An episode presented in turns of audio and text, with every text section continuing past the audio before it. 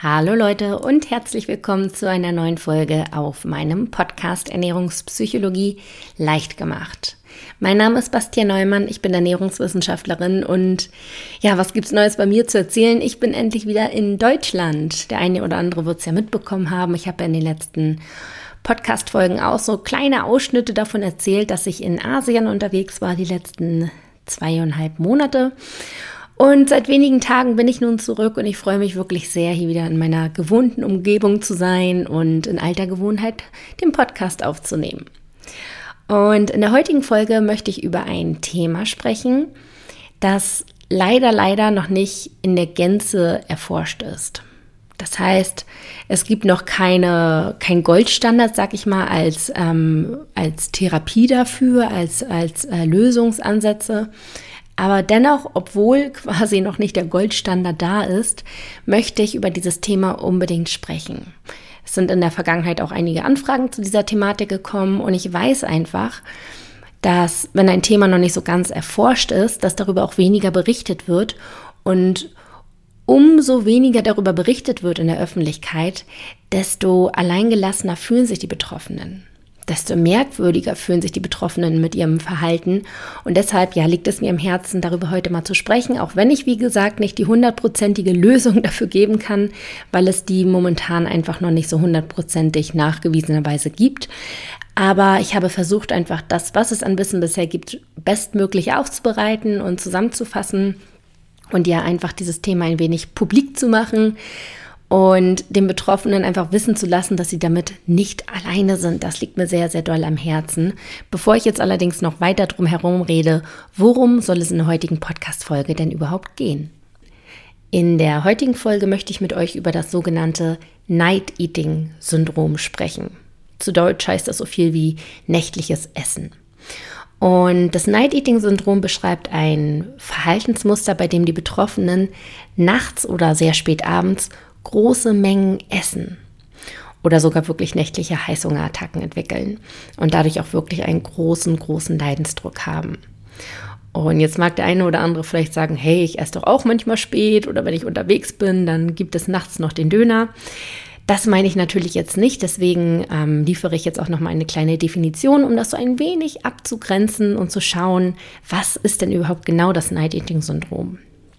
Und zwar ist, sind die Leute vom Night Eating Syndrom betroffen, die über einen längeren Zeitraum hinweg regelmäßig mindestens ein Viertel der täglichen Nahrungsmenge nach dem Abendessen beziehungsweise nachts zu sich führen. Also wirklich, wenn man es vergleicht, was isst man so an einem Tag, dann ist es mindestens ein Viertel, was man nachts isst von der gesamten Essmenge. Bis hin teilweise zu auch zur Hälfte oder noch mehr, also wirklich große Mengen werden nachts verzehrt. Und typisch dabei ist auch, dass die Betroffenen starke Einschlaf- und Durchschlafprobleme haben. Das heißt, sie liegen dann abends wach im Bett bis 24 Uhr oder 2 Uhr oder wie auch immer und können partout nicht einschlafen, ohne etwas gegessen zu haben. Und wenn man dann irgendwann eingeschlafen ist, nachdem man möglicherweise etwas gegessen hat, dann wacht man häufig auch nachts wieder auf. Man hat Durchschlafprobleme. Und auch da ist es dann der gleiche Fall. Man kann erst wieder weiter schlafen, wenn man einmal den Ausflug zur Küche gemacht hat, etwas gegessen hat und sich dann wieder ins Bett legt. Das ist sehr, sehr, sehr typisch beim Night Eating Syndrom.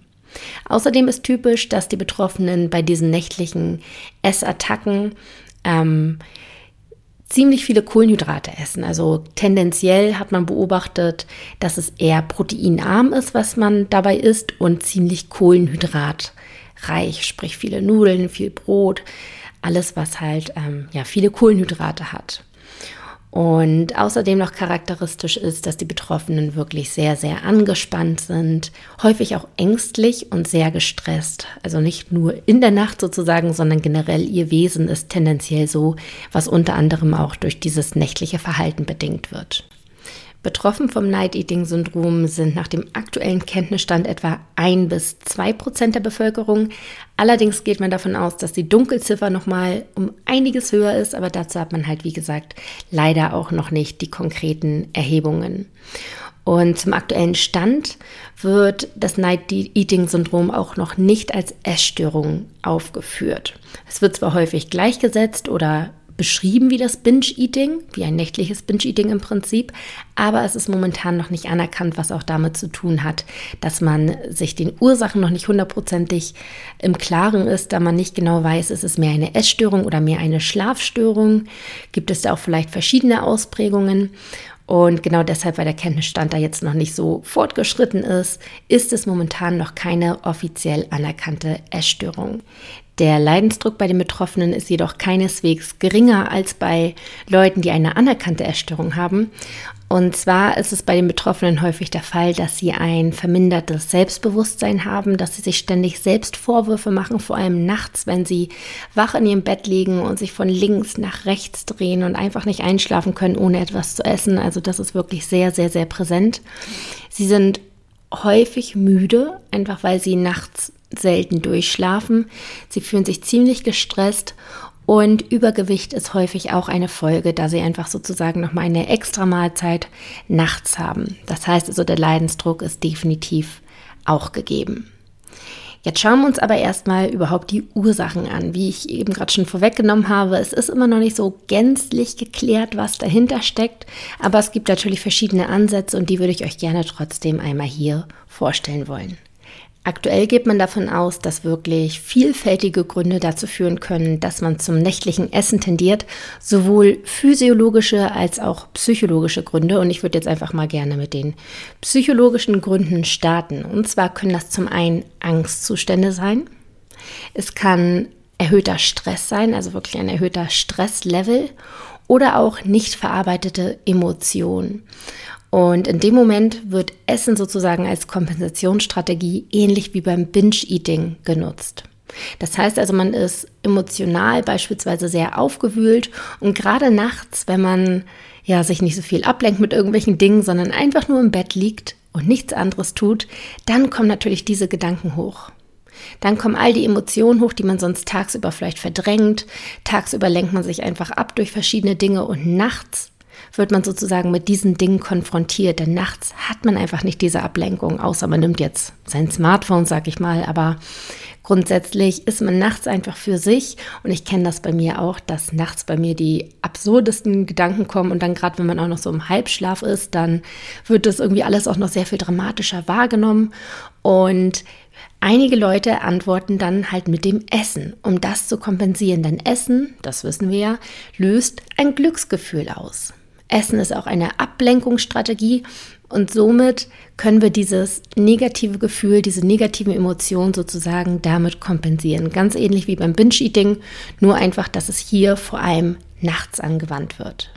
Nun habe ich eben gerade auch schon erwähnt, dass auch physiologische Gründe hinter dem Night-Eating-Syndrom stecken können.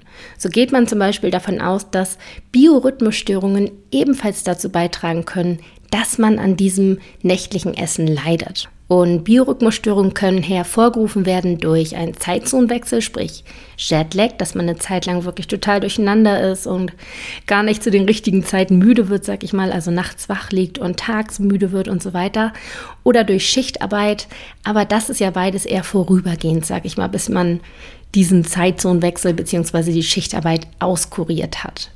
Es gibt aber auch eine Biorhythmusstörung, die genetischer Ursache ist. So konnte man beispielsweise auch feststellen, dass das nächtliche Essen häufig auch familiär vorkommt, sprich genetisch sozusagen weitergegeben wird. Das liegt vor allem aber an einem Mangel an Melatonin, dem Schlafhormon. Sprich, also es wird jetzt nicht weitergegeben, dass man nachts isst, das ist Schwachsinn, aber es wird genetisch weitergegeben, dass man einen Melatoninmangel hat. Und wer die Folge 16 schon mal angehört hat, wo ich quasi über das Thema Schlafen und Ernährung spreche, der weiß, dass nachts, wenn Melatonin ausgeschüttet wird und wir schlafen, auch andere Hormone quasi in unserem Körper dafür sorgen, dass wir weniger Hunger haben. So wird normalerweise Leptin ausgeschüttet, sprich ein Hormon, das uns sättigt sozusagen und Grelin wird unterdrückt. Grelin ist ein appetitsanregendes Hormon. Das führt dazu, dass wir nachts halt nicht aufstehen und dauernd zum Kühlschrank rennen, sondern wirklich in Ruhe durchschlafen können und obwohl wir teilweise zwölf Stunden am Stück nichts essen, keinen Hunger haben. Wenn wir jetzt jedoch einen Melatoninmangel haben, dann wird Leptin nicht ausgeschüttet und Grelin wird auch nicht unterdrückt. Sprich, wir haben tendenziell eher Hunger, weil wir halt kein beständigen Melatoninspiegel haben. Und das führt dazu, dass wir erstens einen leichteren Schlaf haben, dauernd aufwachen, weil wir haben ja nicht so viel Melatonin in unserem Körper und die anderen Hormone nicht dafür sorgen, dass der Hunger unterdrückt wird, sondern der Hunger wirklich ganz normal ist, wie auch am Tag. Und dann ist es ja auch relativ logisch, dass wir irgendwann um drei Uhr nachts Hunger bekommen, weil wir haben ja schon seit x Stunden nichts mehr gegessen. Allerdings ist es jetzt nicht direkt ein Indiz dafür, dass man einen Melatoninmangel hat, wenn man mal schlecht schläft. Man kann also auch so wirklich viel an seinem Schlaf verändern und daran arbeiten und die Schlafumstände verbessern. Da gibt es wirklich ganz, ganz viel und es lohnt sich wirklich, sich mal mit dem Thema Schlaf auseinanderzusetzen. Und in diesem Zusammenhang habe ich auch eine wirklich wertvolle Buchempfehlung für euch und zwar das Buch Schlaf wirkt Wunder von Dr. Hans-Günther Wes.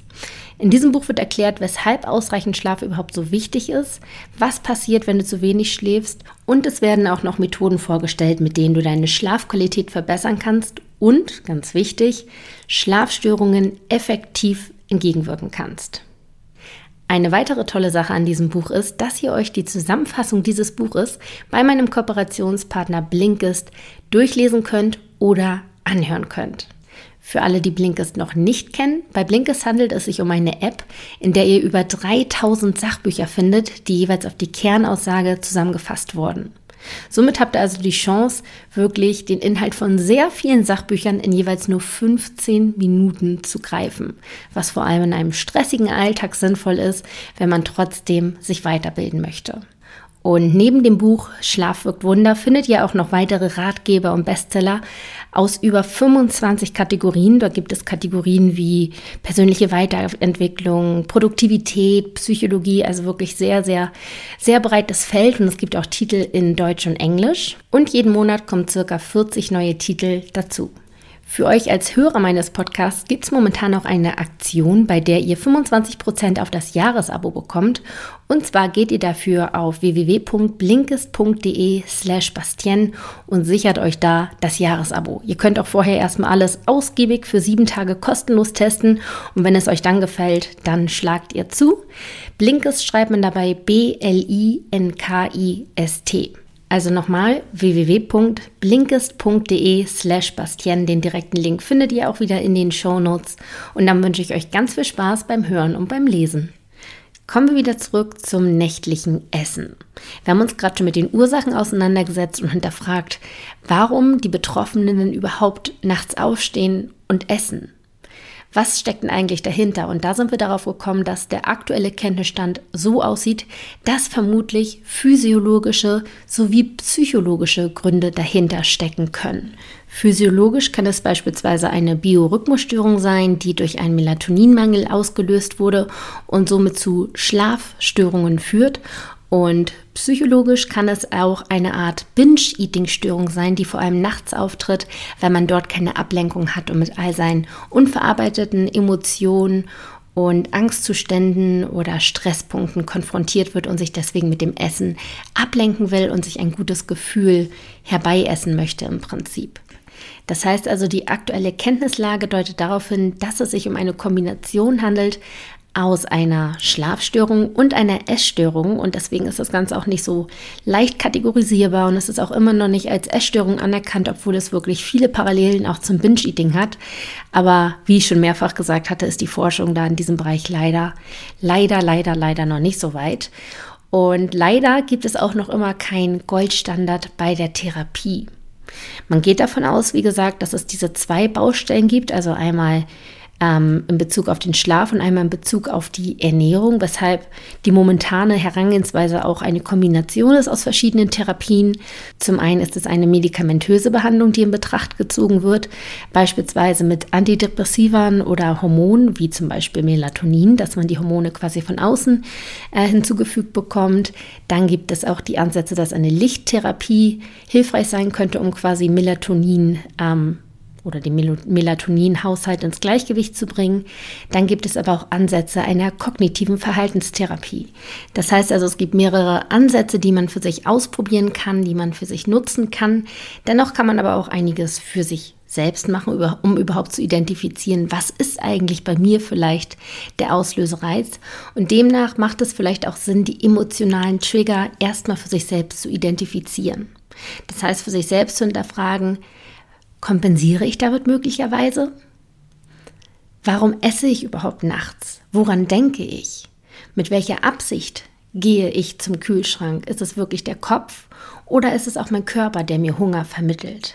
Und demnach kann man vielleicht für sich dann auch schon mal so ein bisschen festmachen, ob es eher die physiologischen oder die psychologischen Auslösereize sind, die überwiegen und sich damit dann wirklich auseinandersetzen, gegebenenfalls auch wirklich mit professioneller Unterstützung. Wenn ihr für euch feststellt, dass die physiologischen Gründe so ein bisschen überwiegen, dass ihr einfach rein körperlich gar nicht durchschlafen könnt und ja möglicherweise aufgrund des fehlenden Melatonins dann ein erhöhtes Hungergefühl habt, dann lasst euch sehr, sehr gerne auf euren Melatoninhaushalt testen. Und wenn da aber alles gut ist, dann könnt ihr trotzdem proaktiv nochmal an eurer Schlafqualität arbeiten, weil das auch wirklich einen erheblichen Unterschied macht. Und da lest euch wirklich gerne das Buch durch, das ich euch empfohlen habe, Schlaf wirkt Wunder. Und hört euch zusätzlich gerne auch die Folge Nummer 41 meines Podcasts an. Dort habe ich nämlich einen Schlafexperten interviewt zum Thema der ideale Schlaf. Trotzdem möchte ich es mir nicht nehmen lassen, hier auch ein paar Punkte zu nennen, wie man wirklich seine Schlafqualität verbessern kann. Und zwar Punkt 1, und das muss ich mir selbst auf die, auf die Stirn schreiben, weil ich selbst ja so ein bisschen vernachlässige, das Bett nur zum Schlafen verwenden. Tagsüber möglichst nicht im Bett chillen und Netflix gucken oder essen oder irgendwas, sondern das Bett nur zum Schlafen benutzen. Dann vorm Schlafen möglichst das Blaulicht äh, vermeiden, sprich Handy und Laptop, also wirklich lieber lesen und sich nicht mit diesem Licht konfrontieren, weil man dadurch echt wach wird. Dann ist es auch wichtig, den Raum wirklich gut abzudunkeln, weil Melatonin wird dann ausgeschüttet, wenn es dunkel wird. Das ist quasi das Hormon, das sich eigentlich so ein bisschen nach den Tageszeiten richtet. Und heutzutage haben wir einfach Licht und können sozusagen damit unseren Hormonhaushalt durcheinander bekommen. Und wenn wir direkt vor der Haustür, vor der Fenstertür eine große Laterne haben, dann wird es schwierig mit dieser richtig guten Ausschüttung des Melatonins. Also Rollo runter, Gardinen zu, wirklich dunkel machen, damit man gut schläft. Dann kann es auch noch hilfreich sein, sich einheitliche, gleichbleibende Schlafenszeiten zu setzen, also so, dass man immer so halbwegs zur gleichen Zeit ins Bett geht, nicht manchmal um 21 Uhr und manchmal um 3 Uhr nachts, sondern irgendwie so plus, minus zur gleichen Uhrzeit, damit der Körper wirklich einen Rhythmus bekommen kann. Das waren jetzt, glaube ich, auch schon die Punkte, die ich hatte. Ein Punkt noch, tagsüber aktiv sein, sich auspowern. Wenn man den ganzen Tag nur vorm Laptop sitzt oder irgendetwas anderes macht, wo man sich nicht bewegt, dann ist man natürlich auch nicht ausgepowert und schläft nachts tendenziell schlechter. Also wirklich tagsüber auspowern, das ist auch noch ein guter Punkt, der sehr wichtig ist, wenn man gut schlafen möchte nachts. Also hört gerne aber auch nochmal bei der Folge 41 rein, da findet ihr bestimmt nochmal mehr Punkte. Und das war es eigentlich jetzt auch schon mit meinen Tipps. Wie gesagt, das ist so ein bisschen ernüchternd in der Hinsicht, dass ich euch jetzt keine konkreten Empfehlungen geben kann, von wegen so geht es Schritt 1, 2, 3, bumm, weil die Forschung da noch nicht so weit ist. Aber dennoch hoffe ich, dass ihr einen kleinen Einblick bekommen habt, was denn überhaupt das Night-Eating-Syndrom ist. Und mir war es, wie gesagt, ganz, ganz wichtig, das einfach mal zur Sprache zu bringen. Einfach mal zu sagen, ja, das gibt es und es ist kein Tabuthema. Und auch wenn es wenig thematisiert wird, es sind einige Leute davon betroffen. Das heißt also, auch wenn ihr davon betroffen seid, schämt euch nicht dafür, macht es nicht mit euch selbst aus, sondern holt euch Unterstützung, holt euch Hilfe. Holt euch da wirklich professionelle Hilfe. Zum einen natürlich, damit ihr für euch da rauskommt, dass ihr für euch eine Strategie findet, wie ihr damit umgehen könnt, sodass der Leidensdruck nachlässt. Wie gesagt, es gibt noch nicht diesen einen Goldstandard, aber es gibt verschiedene Therapieansätze und da kann man natürlich ausprobieren, was für einen äh, den meisten Nutzen bringt, was für einen selbst der größte Hebel ist. Und zum anderen ist es mir auch einfach ein Anliegen, dass man mit diesem Thema rauskommt, damit man die Leute, die quasi dafür verantwortlich sind, dass man an gewissen Dingen forscht und so weiter, dass die wissen, dass davon wirklich einige Leute betroffen sind und dass es ein Leidensdruck ist, dass es ein großer Schmerzpunkt ist, damit endlich etwas passiert, damit in dieser Forschung endlich es weitergeht und man wirklich dann irgendwann einen Goldstandard als Therapieform hat und weiß, wie man damit umzugehen hat. Das ist mir persönlich sehr, sehr wichtig. Deshalb, wie gesagt, auch diese Folge. Und ich hoffe, es hat den einen oder anderen geholfen, auch wenn es nur den einen oder anderen hat wissen lassen, dass er nicht alleine ist mit diesem Verhalten. Das alleine kann schon wirklich Wunder bewegen. Und deshalb, ja, auch wenn das jetzt eine Folge war, in der ich euch nicht, wie gesagt, äh, konkrete Tipps geben konnte, nur Ansätze, hoffe ich trotzdem, dass es euch geholfen hat und ja, dass ihr einiges für euch aus dieser Folge mitnehmen konntet. In diesem Sinne wünsche ich euch eine wunderschöne Woche. Ich würde mich riesig doll freuen, wenn ihr mir eine Bewertung da lasst hier auf iTunes oder wo auch immer ihr den Podcast hört. Das hilft dem Podcast einfach darin, sichtbarer zu werden und noch mehr Leuten zu helfen. Das ist mir ein sehr, sehr großes Anliegen. In diesem Sinne, macht's gut, ihr Lieben. Bis zur nächsten Folge.